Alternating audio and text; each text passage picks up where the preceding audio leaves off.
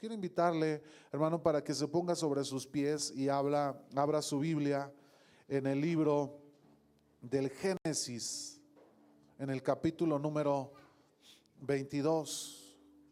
Libro del Génesis, capítulo 22.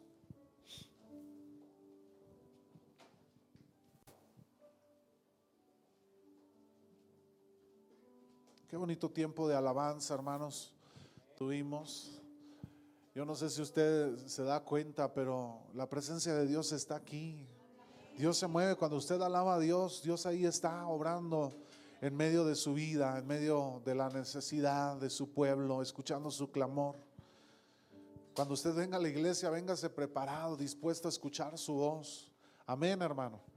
Muy bien, el libro de Génesis capítulo 22, vamos a leer algunos versículos a partir del verso 1.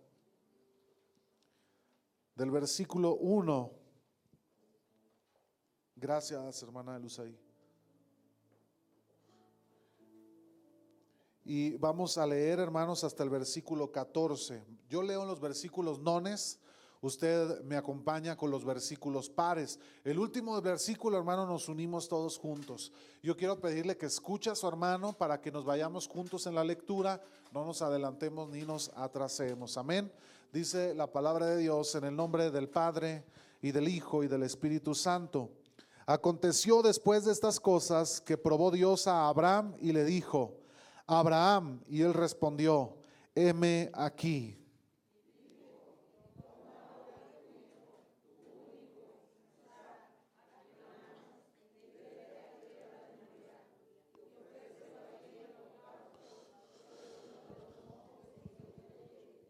Y Abraham se levantó muy de mañana y enalbardó su asno, y tomó consigo dos siervos suyos y a Isaac su hijo, y cortó leña para el holocausto, y se levantó y fue al lugar que Dios le dijo.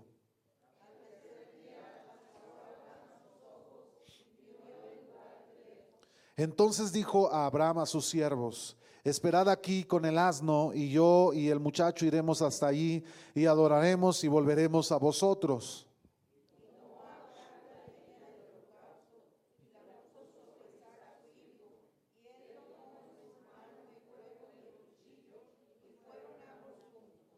Entonces habló Isaac a Abraham su padre y dijo, Padre mío, y él respondió, heme aquí mi hijo.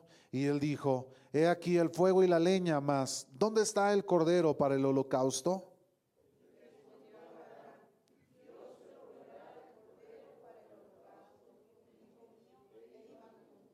Y cuando llegaron al lugar que Dios le había dicho, edificó allí Abraham un altar y, compuso la leña y ató a Isaac su hijo y lo puso en el altar sobre la leña.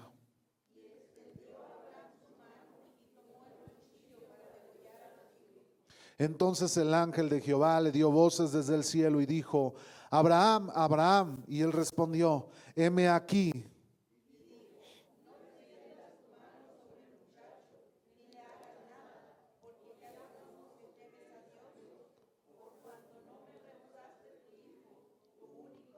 Entonces alzó Abraham sus ojos y miró, y he aquí a sus espaldas un carnero trabado en un zarzal por sus cuernos. Y fue Abraham y tomó el, carnero y lo ofreció en holocausto en, el lugar, en lugar de su hijo. Y llamó a Abraham el nombre de aquel lugar, Jehová proveerá. Por tanto se dice hoy, en el monte de Jehová será provisto. Señor, te damos gracias en esta tarde, Señor, por tu palabra. Mi Dios, habla nuestro corazón. Yo te ruego que quites todo distractor, que quites todo aquello que estorbe, Señor, en esta tarde y habla a tu pueblo, Señor. Trata con cada uno de nosotros, Señor. Muévete, Señor, en cada vida, en cada corazón, en el nombre precioso, poderoso de Cristo Jesús, nuestro Señor. Eres digno de alabanza, digno de adoración, en el nombre precioso de Cristo Jesús. Amén y amén. Tome su lugar un momento, hermanos. No quiero extenderme demasiado en el mensaje, quiero, quiero ser lo más breve posible. Yo quiero hoy hablarle, hermanos, acerca de un llamado de Dios. Un llamado de Dios que muchas veces, eh, que siempre Dios ha hecho a aquellos que le ama, aquellos que eh, siguen su camino, que le sirven. O en, en determinado momento, todos los que estamos aquí hemos recibido un llamado de Dios en cada uno de nosotros, hermano. ¿sí? Dios le ha llamado a usted y como me ha llamado a mí. Dios le ha hablado de alguna u de otra forma. Yo le digo que todos hemos sido llamados, hermano, porque usted y yo estamos aquí. Y de alguna manera Dios en algún momento de nuestra vida, en algún punto, el Señor nos encontró y nos hizo un llamado a usted y a mí nos llamó para venir a sus caminos, nos ha llamado, hermanos, para acudir, hermanos, a lo que eh, Él ha tratado en cada uno de nosotros. Y si usted está hoy aquí es porque Dios le llamó en algún determinado momento. Hermanos, yo le quiero hoy hablar acerca de un llamado de Dios, un llamado de Dios para nosotros, pero quiero eh, eh, ir a esta historia que habla acerca de Abraham y de su esposa. Dios le hizo un llamado a Abraham. Eh, lo había hecho en el capítulo 12 del Génesis cuando lo llama a salir de su tierra. Dios le había hecho ese llamado a Abraham y Abraham obedeció. Abraham era un hombre, yo ya le había dicho hace un par de semanas atrás, un hombre obediente, un hombre que nunca cuestionó la voluntad de Dios, nunca cuestionó eh, lo que Dios le instruyó o le mandó a hacer. Abraham nunca dijo, ¿por qué Señor? ¿Para qué? ¿Por qué me envías allá? ¿Por qué haces esto? ¿Por qué haces aquello en mi vida? Dios nunca cuestionó el llamado de Dios. Hermano, cuán eh, ingratos somos en veces nosotros cuando Dios nos ha llamado, cuando Dios nos ha instruido y nosotros muchas veces le cuestionamos a Dios sus decisiones, cuestionamos a Dios por lo que Él hace, por lo que Él determina en nosotros y decimos, ¿por qué Dios? ¿Para qué? Y, y caminamos nuestra vida cristiana cuestionando a Dios, hermano, lo que nos acontece, lo que vivimos. Hermano, pero usted y yo no hemos sido llamados, hermanos, para contender con Dios, ni para dialogar con Dios o cuestionar sus planes.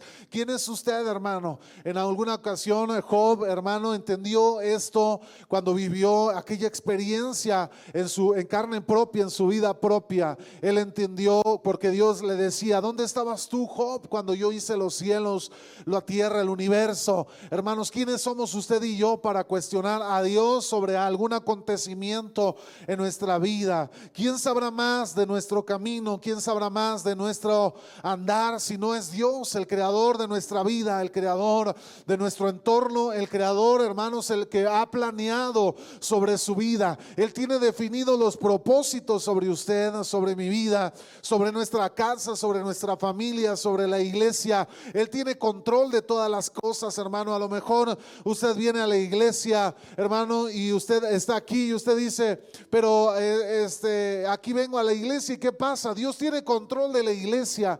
Yo hoy, hermano, pudiera, si falto yo, si faltamos mi familia, mi esposa y yo, usted no se preocupe, Dios tiene cuidado de su iglesia. Si faltan los líderes, si falta alguno de los hermanos de la congregación, hermanos, usted no se preocupe porque Dios tiene control de su iglesia, de su pueblo. Hermanos, nosotros no somos los que le damos camino a la iglesia, Dios es que le da camino y propósito a su iglesia. Usted y yo no somos indispensables. ¿Usted sabía eso, hermano? Si usted en algún momento ha llegado a creer y a decir, eh, ¿verdad? Este, como a lo mejor eh, alguno eh, pudiera irse de la iglesia y decir, me voy para ver cómo le hacen sin mí. Hermano, usted no se preocupe, la iglesia va a seguir caminando con usted o sin usted, porque Dios es el autor de la iglesia. Es su iglesia, hermano. Amén. Eso debemos entenderlo en nuestro corazón. No se crea suficiente, hermano. No crea que usted es el centro de las cosas. Dios es el centro de todo. Y cuando las cosas caminan con Dios en el centro de las cosas, todo, hermano, saldrá bien. Aunque, aunque las cosas en nuestro entorno se estén cayendo a pedazos, si Dios es el centro de las cosas, todo va a marchar bien. Todo va a seguir su camino, su orden. Todo se va a sostener. Porque ahí está Dios, hermano. La Biblia dice que Dios llamó a Abraham eh, y le hizo un llamado un poco radical, diferente, no lo sé cómo definirlo. Pero Dios le habló a Abraham en una, en una ocasión, en el capítulo 22. Eh, dice, aconteció después de, esta, de estas cosas que Dios, que probó Dios a Abraham y le dijo a Abraham, y él respondió, heme aquí, y le dijo, toma ahora a tu hijo, tu único Isaac, a quien amas, y vete a tierra de Moriah, y ofrécelo ahí en holocausto sobre uno de los montes que yo te voy a indicar. Hermano, yo no sé cómo usted lo vea, pero este llamado es poco usual, es radical, es un llamado este, inesperado, loco. muchos pudieran decir, ¿cómo Dios me va a pedir eso a mí? Hermano, si usted lee la historia, Dios se lo pidió a Abraham. Dios le pidió que le entregara a Isaac, a su hijo, en holocausto para él. Hermanos, si usted recuerda el mensaje que le di hace unas semanas atrás, Abraham tenía, cuando tuvo a Isaac, cuando él fue llamado de salir de su tierra, tenía 75 años. Cuando Abraham tuvo a Isaac, Abraham tenía 100 años y su mujer Sara tenía 90 años. Hermano, yo no sé usted este, si me está entendiendo lo que le estoy diciendo, pero esa edad es imposible ¿verdad? Médicamente, científicamente, que alguien pueda tener un hijo a la edad de 90 años. Hermanos, eso es algo imposible. Bueno, yo quiero decirle algo. Nuestro Dios es el Dios de lo imposible. nuestro Dios es el Dios al que, al que adoramos usted y yo, dice la palabra de Dios, que para Dios no hay nada imposible. Lo que es imposible para los hombres, para Dios, todo es posible. Bueno, Dios le concedió a Sara a los 90 años tener un hijo. Pero Dios es un Dios, hermano, de lo imposible, es un Dios que no hay nada que pueda pararse de frente a Él, hermanos, y que pueda permanecer de pie. Si alguien aquí cree que se le puede parar a Dios y plantar y decirle, Dios, yo me opongo a ti, hermano, yo le, le tendría que decir, hermano, con temor en mi corazón, yo le aconsejaría, hermano, hacia un lado.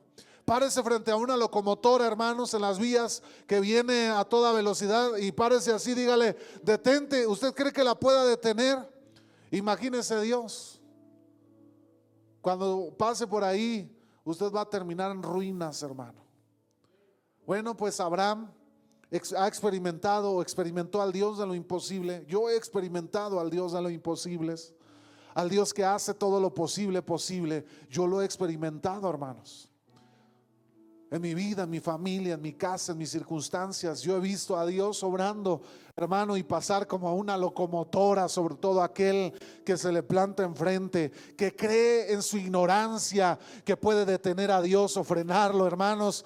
Este, yo no quiero estar en los zapatos del hombre que crea o la mujer que crea que puede frenar a Dios, hermanos. Dios tiene todo el poder para hacer lo que Él le place, porque Él es Dios soberano, Él es Dios, hermano, que creó el universo. Solamente con decir una palabra, las cosas fueron hechas. Abraham, hermano, recibió un llamado de parte de Dios y le dice, tráeme a tu hijo, al que yo te di, cuando al que tuvo Sara a la edad de 90 años, aquí está eh, la edad más o menos calculada de Abraham, hermanos, era, él ya tenía más o menos 114, 115 años de edad.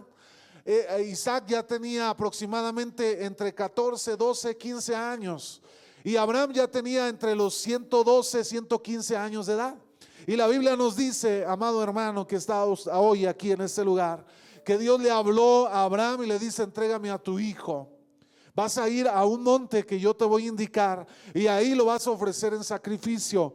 Hermano, Dios nos va a llamar a usted y a mí. Hay veces las cosas van a parecer ilógicas, irracionales, pero lo que Dios hace cuando Dios llama, hermanos, todo va a tener un sentido. Él tiene control de las circunstancias. Él va a tener siempre el control de las circunstancias. Lo que Dios hace, hermano, lo hace con propósitos, con planes definidos. Él no hace las cosas al error y al acertar y al error, hermanos, como nosotros lo hacemos. Muchas veces emprendemos algo diciendo, chance y va a pegar, ¿verdad? Usted puede arriesgarse a hacer las cosas al acierto y al error, pero Dios no hace las cosas así. Cuando Dios hace algo, hermanos, cuando Dios emprende algo, cuando Dios abre un camino, cuando Dios cierra un camino, Dios tiene propósitos delante de lo que Él está haciendo, hermanos. Él está vislumbrando más allá de lo que usted y yo podemos vislumbrar. Usted y y yo podemos tener una mirada, una perspectiva de las cosas, pero lo que Dios ve, hermanos, y lo que Dios hace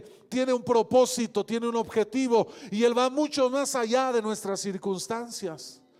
Ah, le pidió a su hijo, al único hijo que tenía, ah, hermano, cuando Dios le habla esto a Abraham, nuevamente yo no veo que Abraham se queje de algo o que Abraham extienda eh, alguna palabra de, de, inconformidad diciendo, Señor, eh, por tantos años yo te pedí, esperé la promesa que tú me, me, diste de darme un hijo, una familia, que tú bendecirías mi descendencia, mi familia y las naciones de la tierra. Ahora, ¿por qué me estás pidiendo a, a esa promesa? ¿Por qué me estás pidiendo al hijo que tanto tiempo esperé y anhelé? Hermanos, Abraham no cuestionó nada, simplemente guardó silencio, se levantó, hermanos, y emprendió el viaje. El viaje el, cual, al cual Dios le había llamado, se levantó muy temprano, muy de mañana.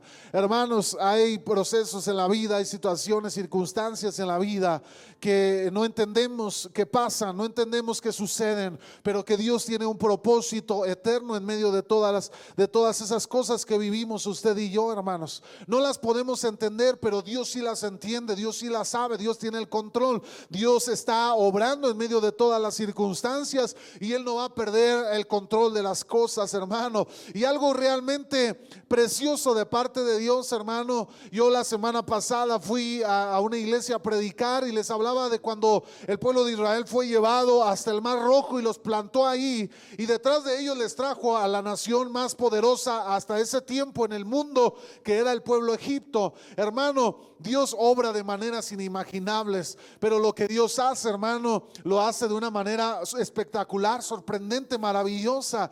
Hermano, porque mientras más oscuro se va poniendo las circunstancias, hermano, uno puede quedarse más a la expectativa de, qué es lo que Dios va a hacer. Hermano, yo me he sentido en ese camino, me he sentido en ese llamado de Dios, en el que Dios parece llevarnos a un punto donde, no, donde parece no haber salida. Pero ahí en ese momento, hermanos, en esos momentos de desespero, en esos momentos de incertidumbre, surge en el corazón aquella llamita, aquella flama, aquel fuego, aquella fe, hermanos, que en, un momento nos, nos hace sacar una sonrisa del rostro. Ahí he estado yo parado, hermanos, y de repente el Espíritu Santo susurra algo al oído y saca una sonrisa de nuestros labios, hermano. Es saber que algo Dios va a hacer ahí, hermanos, y que lo que Él va a hacer va a ser algo maravilloso, sorprendente, hermano, que nadie tal vez lo podrá explicar o entender. Pararse ahí, hermanos, frente al Mar Rojo, pararse frente a las faldas del Monte Moriah y saber que Dios lo que hace tiene propósito es algo que solo podrán entender aquellos que saben escuchar la voz de Dios. Moisés se fue hasta allá, un llamado de Dios, un llamado incomprensible. Yo quiero decirle algo, ¿cuántas veces Dios le ha llamado a usted, hermano? ¿Cuántas veces Dios le ha llevado al monte Moriah o le ha llevado frente al mar rojo y usted ha dicho, ah, Dios no puede llamarme a esto?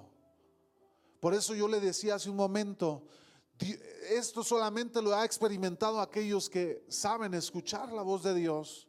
Y Dios los lleva a, las faldas del Mar Rojo, a las faldas del Monte Moriah, porque Dios sabe que saben escuchar la voz de Dios.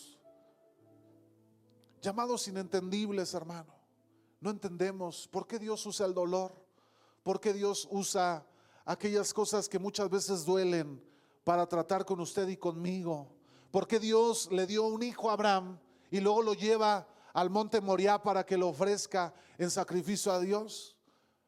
Muchos pudieran decir, ¿por qué Dios eh, me, ha llamado, porque Dios me ha traído hasta la iglesia, me ha traído hasta aquí. ¿Y por qué tengo que experimentar este dolor? ¿Por qué tengo que experimentar el quebranto? ¿Por qué tengo que experimentar el divorcio? ¿Por qué tengo que experimentar eh, el dolor en medio del matrimonio? ¿Por qué tengo que experimentar la pérdida, eh, la ausencia? Hermano, yo no sé explicarle, pero lo que Dios hace tiene un propósito y un sentido en usted y en mí, hermanos, y ciertamente lo que ha de venir o a acontecer, es porque Dios tiene un plan para usted y para mí. Hoy en esta tarde Dios le está haciendo un llamado. Muchas veces usted, Dios le ha hablado de una o de otra manera y usted le ha dicho a Dios que sí, pero en el camino, imagínense a Abraham en el camino a Moriah diciendo, ¿saben qué? Vámonos de retorno, nos regresamos a casa. Abraham se mantuvo firme en el llamado y él se fue caminando hasta el monte Moriah. Dice que cuando llegaron hasta ahí le dijo a sus criados, quédense aquí porque yo voy a subir con mi hijo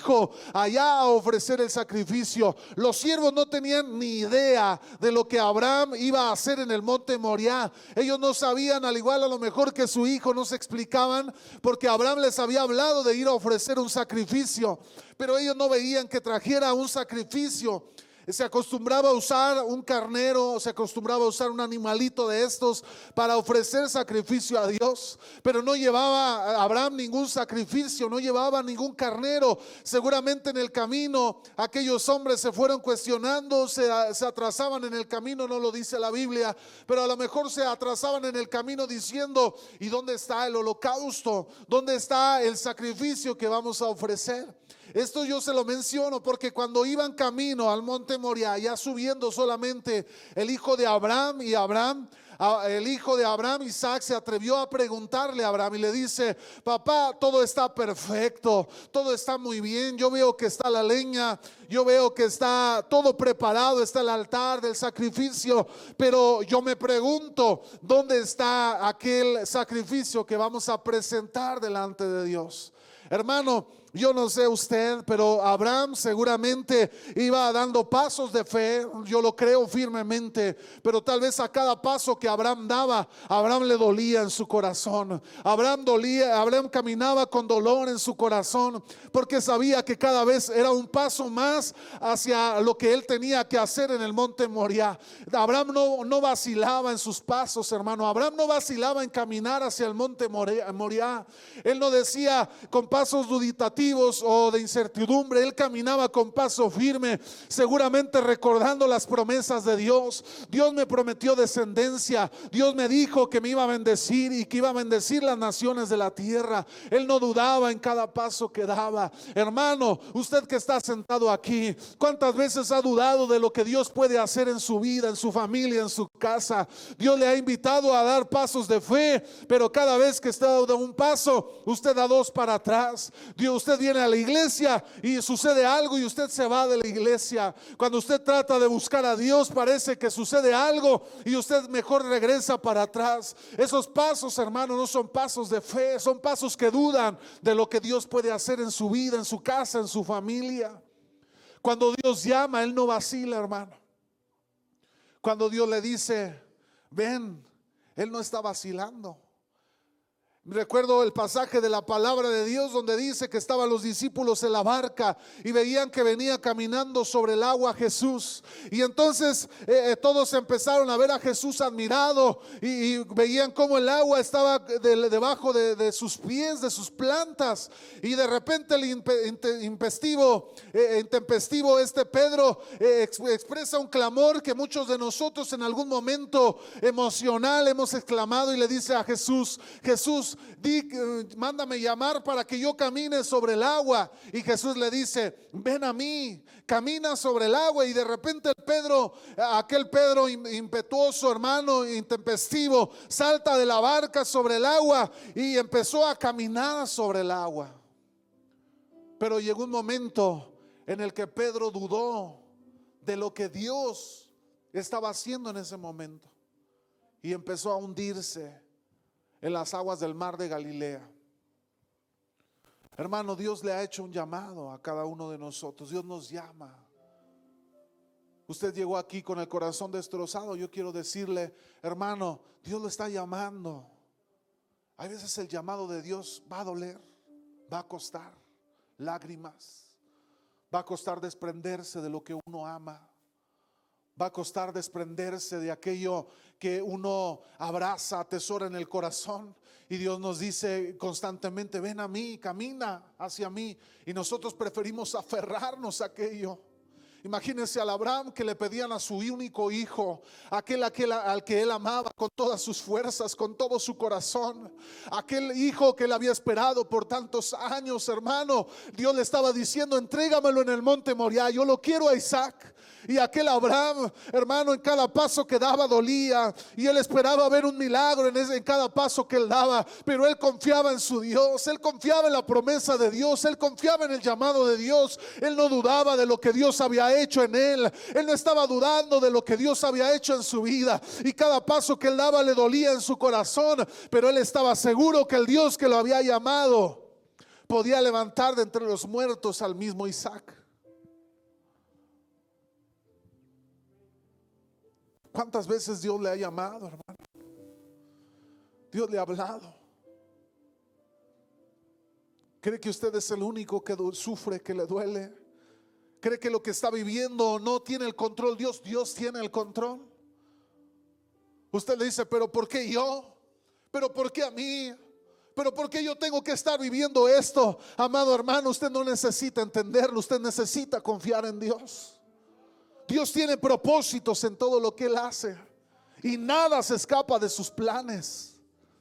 Usted ahora se puede sentir ahí al borde del monte Moriah y, usted trata de dar el paso, pero hay dolor en su corazón. No entiende lo que Dios está haciendo, no entiende lo que Dios está pidiendo, hermano. Pero aún así usted está vacilante, dudoso frente a lo que está sucediendo. Usted quiere avanzar, pero hay algo ahí y le duele en su corazón y Dios le dice, ven, camina, yo te he llamado, yo soy el que te llama, yo soy el que te habla.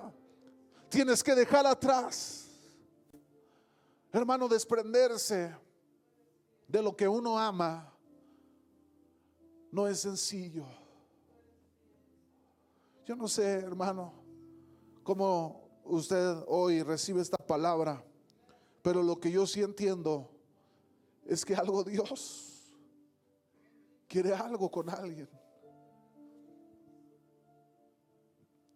En la alabanza, mientras yo estaba aquí al frente adorando a Dios, de repente Dios empezó a poner unas imágenes en mi, en mi cabeza, hermano. Estaba yo adorando a Dios, ya traía yo el mensaje preparado, ahora no me lo cambió, pero me hizo sentir algo bien especial dentro de mí, en mi mente, cruzaba como algo tan real hermano, y, empezaron a pasar unas imágenes en mi cabeza y Dios empezó a mostrarme lo que eh, este pasaje estaba, estaba hablando. Dios en el llamado de parte de Dios. No sé si usted hoy está aquí sufriendo con diagnóstico, qué diagnóstico le han dado, no sé qué es lo que Dios de alguna u otra forma está usando sobre su vida, pero Dios le ama y Dios le está llamando para que se acerque a Él, para que deje de rechazarle, para que deje de decirle no, para que deje de decirle es que yo amo, es que yo no puedo soltar, hermano, yo quiero decirle, déjelo, suéltelo, venga al monte Moría y entréguelo delante de Dios. Hermano, Dios se va a encargar de todo lo demás. Hoy es el momento y el tiempo del llamado y lo que Dios quiere hacer sobre su vida, hermano, dependerá de lo que usted decida en esta tarde. Usted puede decir, yo mejor me voy, lo que tú me pides es demasiado. Pero si usted se atreve a escuchar la voz de Dios y a dar esos pasos de fe, aunque duelan en el alma, hermano, Dios va a bendecirle. Y yo quiero terminar con esto, porque yo siento la necesidad de orar en esta tarde. Hace dos años atrás, y esto es lo que Dios empezó a mostrarme hace un momento ahí en, esa, en ese lugar. Hace dos años atrás, mi hija estaba teniendo un accidente ahí en casa. En la tarde, Jimena, mi única niña, mi princesa, Dina es mi reina, ella es mi princesa. Se cayó, se golpeó su cabeza y cuando llegamos y la sacamos de la cabeza tenía sus ojos volteados hacia atrás, blancos sus ojos, como en un tipo eh, convulsión.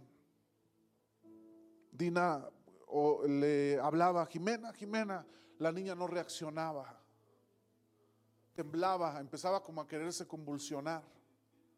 Los niños empezaron a llorar y desde, desde la cama le decían, Jimena, responde, reacciona. Llegué yo y la atendí. Y, y- Dina empezó a hablar a los paramédicos. Pero nos decían, ¿cómo está? Eh, por el teléfono. Y de repente le dije a Dina, ¿sabes qué? Vámonos. La tomé en mis brazos. Ella no reaccionaba. Y ahí Dios me, me decía, me mostraba. No sé si usted ha vivido lo que vivió Abraham en el monte Moriah, tener que entregar a su hijo a un ser amado.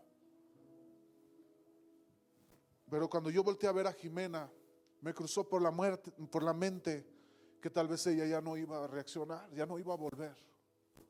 Y lo único que yo le dije a Dios fue, Espíritu Santo, tómala en tus manos. Gracias, hermano.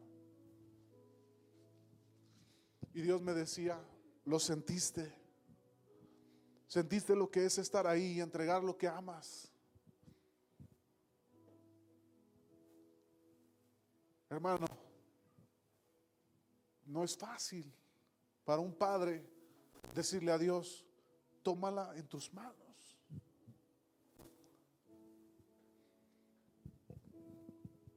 Cuando yo elevé esta oración, Dios me escuchó a los cielos, yo lo pude sentir porque yo le decía a mi esposa, yo podía sentir como, como si a un calor empezara a transmitirse por mis, por mis manos hasta llegar al cuerpo de Jimena, hermano.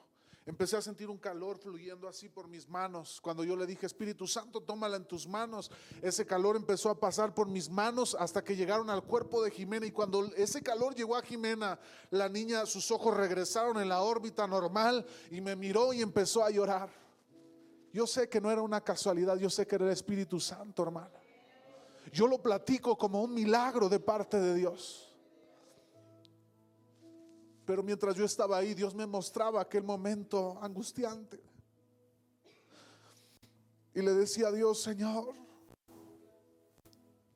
no es fácil ir al monte Moriah y decirte, aquí está lo que tengo, lo que amo. Te lo entrego en tus manos. No es fácil, hermano. Usted me va a decir, pastor, pero usted no sabe lo que yo estoy viviendo. Hermano, yo tal vez no entiendo lo que usted está viviendo, pero lo que yo le puedo decir es que Dios es fiel. Que Dios bendice la obediencia. Que cuando damos pasos de fe, aunque nos duelan, Dios va con nosotros caminando y Él nos está enseñando a cada paso que damos. Yo me sentía como un niño cuando papá lo agarra de sus manos, hermano, y, dice, ahora te toca caminar este tiempo en fe, un paso tras otro paso. A lo mejor ahora el tiempo que tú estás viviendo es un tiempo que necesitas dejarte abrazar por Dios y empezar a caminar un paso tras otro. El diagnóstico parece imposible, las circunstancias parecen imposibles, pero el llamado de Dios está presente y Él va contigo ahí a tu lado en cada paso que tú empiezas a dar. El Señor no te va a abandonar, el Señor no te va a dejar. Tú tienes que llegar hasta el monte Moriah. A lo mejor no cuestiones, hoy no es tiempo de cuestionar, hoy es tiempo de obedecer. Moisés, eh, Abraham lo entendió y él caminaba con paso firme, le dolía, sí le dolía, pero él sabía que era tiempo de obedecer a Dios, era tiempo de confiar en Él. Amado hermano, yo no sé sus circunstancias. Cuando yo estaba ahí, de repente me abrazó Jimena. Me volteó a ver, ver sus ojos, ver su sonrisa, hermano. Después de lo que Dios estaba mostrándome ahí eh, mientras adoraba a Dios, eh, de repente hubo un agradecimiento bien grande en mi corazón y le dije a Dios, gracias Dios. Gracias porque yo lo hice sinceramente. Dije, Señor, tómala, Espíritu Santo, tómala en tus manos. Pero tú hiciste algo maravilloso en ese lugar, en esa tarde. Y ahora la podía abrazar en mis brazos.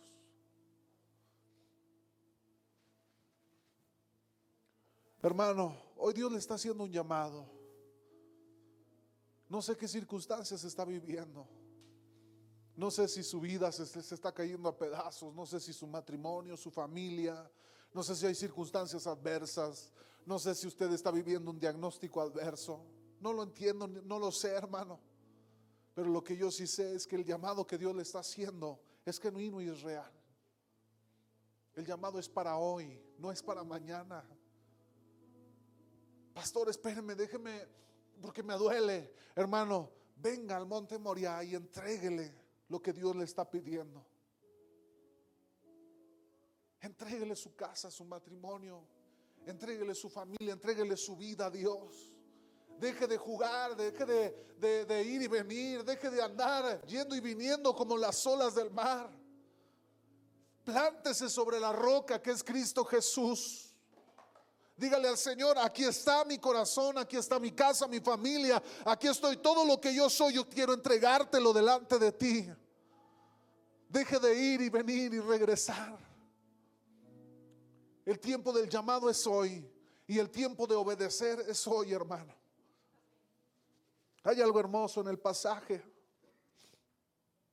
porque dice la palabra de Dios que cuando Abraham, sin dudarlo, levantó el cuchillo sobre Isaac, su único hijo, un ángel tuvo que gritarle desde el cielo, Abraham, Abraham. Hermano, Abraham no dudaba en clavar ese, cuchillo en el corazón de su hijo. Abraham no estaba dudando en enterrarle ese cuchillo a su hijo. Por eso aquel ángel tuvo que clamar, gritarle desde el cielo, no lo hagas, Abraham.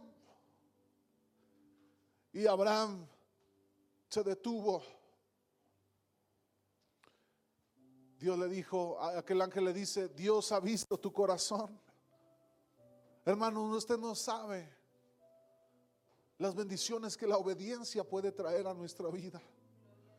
Cuando somos obedientes al llamado, cuando somos obedientes a lo que Dios nos habla. Y que muchas veces tiene que ser usado el dolor o las circunstancias para voltear a ver a Dios, para voltear a ver al llamado, para poder escuchar la voz de Dios. ¿Sabe algo? Yo muchas veces le he dicho a Dios, Señor, no tienes que usar procesos duros conmigo. Solo pídemelo, solo dímelo. Yo quiero caminar en tu voluntad. Pero hay veces somos tercos, hermano, en el corazón. Y luego Dios viene y nos zarandea. O Dios viene y nos habla de una o de otra manera para que volteemos a ver a Dios. Y Dios nos llama constantemente, pero somos duros en venir al Señor. Yo no sé para quién es esta palabra, hermano. Yo no sé para quién es este mensaje, pero yo sí quiero decirle que hoy Dios le está llamando para que venga al monte Moriah y le entregue a Él todo. Deje el control en las manos de Dios.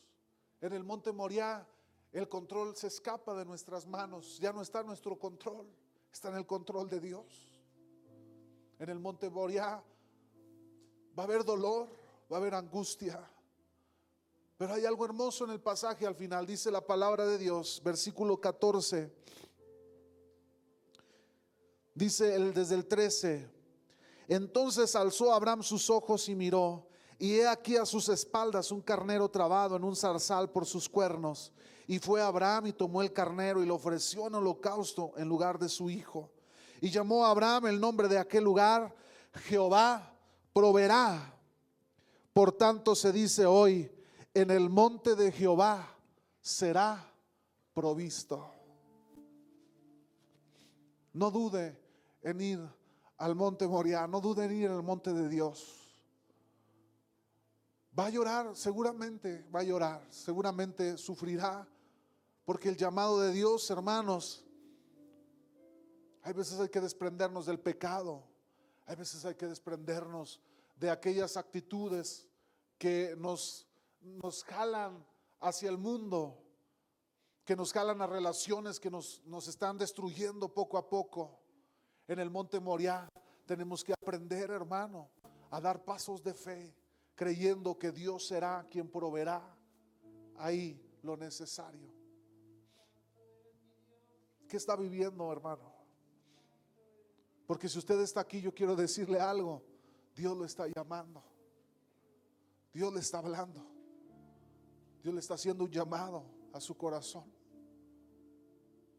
Yo quiero invitarle a que se ponga sobre sus pies.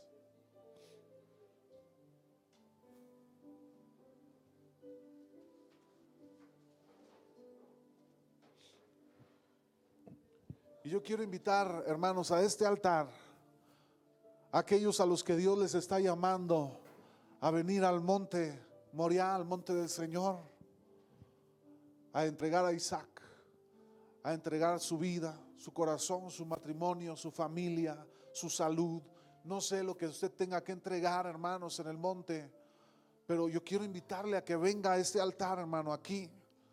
En el monte de Jehová será provisto. Va a haber provisión. No dude, hermano se va, a llorar, tal vez tenga que llorar, tal vez tenga que desprenderse, pero en el monte de Jehová encontrará provisión. En el monte de Dios va a encontrar la provisión de Dios, hermano. Venga a este lugar, por favor, no se quede ahí, mi hermano. Escuche la voz del Señor, escuche su llamado, escuche su voz en esta tarde hablando a su corazón. Él está hablando a su vida en esta tarde, Él está hablando a su corazón en esta tarde. Oh, gloria a Dios, bendito eres Jesús.